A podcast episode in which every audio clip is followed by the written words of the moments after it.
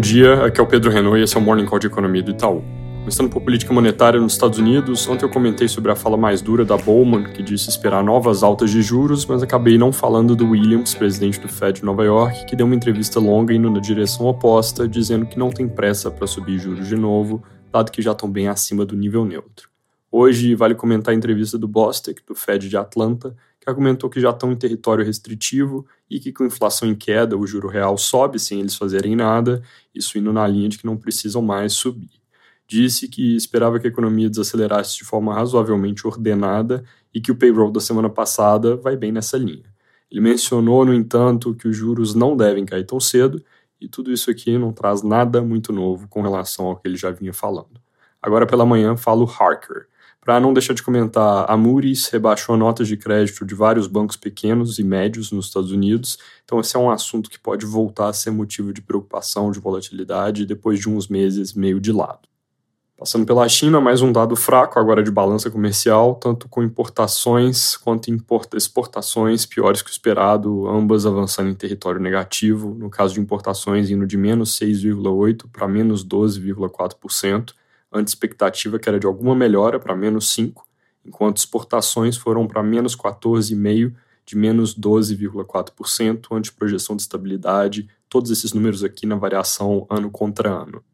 Aqui no Brasil, foco na ata do Copom, onde o principal é tentar entender o quão firme é a unanimidade que o Copom afirmou existir na semana passada em favor de manter o ritmo de 50 por reunião. Se não ficar bem claro que a barra é alta para desviarem desse cenário, o mercado muito provavelmente vai aumentar as apostas em corte de 75 já nas próximas decisões. Outros detalhes também podem ser importantes, por exemplo, a motivação de não ter mais menção à questão fiscal no balanço de riscos. Também é relevante acompanhar se os novos membros do comitê, em particular o diretor de política monetária, vão deixar uma impressão digital mais clara no documento. Eu digo isso porque o Copom vem de uns tempos para cá buscando um formato mais à la FOMC, onde os membros estão ficando mais independentes para manifestar suas opiniões, em vez de ter uma só opinião conjunta. E aí, numa ata com placar de 5 a 4, isso talvez traga uma descrição mais explícita das diferentes linhas de argumentação dentro do comitê.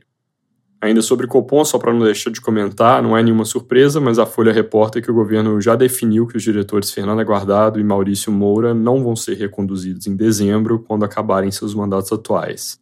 Eles são dois dos que votaram por corte mais parcimonioso na reunião da semana passada e, segundo a mesma nota do jornal, devem ser substituídos por pessoas mais alinhadas ao pensamento econômico do governo. Fora isso, na história da troca de ministros para abrir espaço para o Centrão no governo, a última novidade é que, segundo o valor econômico, o Planalto cogita criar novos ministérios para fazer funcionar a dança das cadeiras e acomodar alguns nomes, inclusive os já anunciados André Fufuca, do PP, e Silvio Costa Filho, do Republicanos, que foram confirmados ministros, mas ainda não tem a definição de em quais cadeiras vão sentar. Uma das coisas que pode acontecer aqui é a divisão do Ministério de Portos e Aeroportos. No Senado, hoje, Eduardo Braga, do MDB, deve ser oficializado o relator da simplificação tributária, a PEC 45, e com isso ela começa formalmente a tramitar. Ele deve divulgar um cronograma de trabalho nos próximos dias, mas já adianta que pretende ter o relatório pronto para voto em plenário até o fim de outubro. Eu já comentei algumas vezes que ele vem definindo incluir já na PEC um limite para alíquota que vai ser definida mesmo só depois via leis complementares. Ontem, no programa Roda Viva, ele também defendeu que o Conselho Federativo, que vai cuidar da arrecadação unificada do IVA, tenha representação paritária dos estados, ou seja, igual é no Senado, onde cada estado tem o mesmo número de votos, independente de população, PIB, etc. Isso é diferente do que saiu da Câmara, na prática aumentaria bastante o poder do Norte e Nordeste, que tem um número maior de unidades federativas, o Nordeste tem nove, Norte sete, Sudeste quatro e Sul e Centro-Oeste três cada um.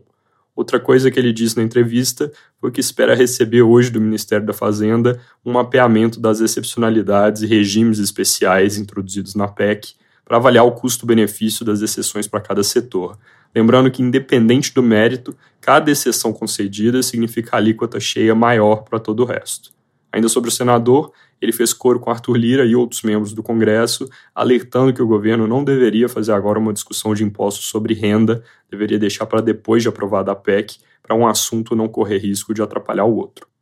Última coisa sobre orçamento, eu comentei ontem que o ideal para o governo seria ter arcabouço aprovado antes de discutir a LDO, mas como esse não necessariamente vai ser o caso, jornais reportam que eles se movimentam para ter um plano B via mudanças encaminhadas ao relator que visam garantir espaço para despesas, em especial para o PAC. A ideia é já ajustar a LDO com base no que passou de arcabouço do Senado, mas a reação do relator aparentemente não foi das mais favoráveis, dado que ele afirmou aos jornais que só a votação da Câmara sobre a nova regra que pode definir como ficam exatamente essas despesas. Sobre o PAC, a propósito, a divulgação do novo programa está marcada para sexta agora no Rio, mas esse é um anúncio que já foi adiado algumas vezes. É isso por hoje, bom dia!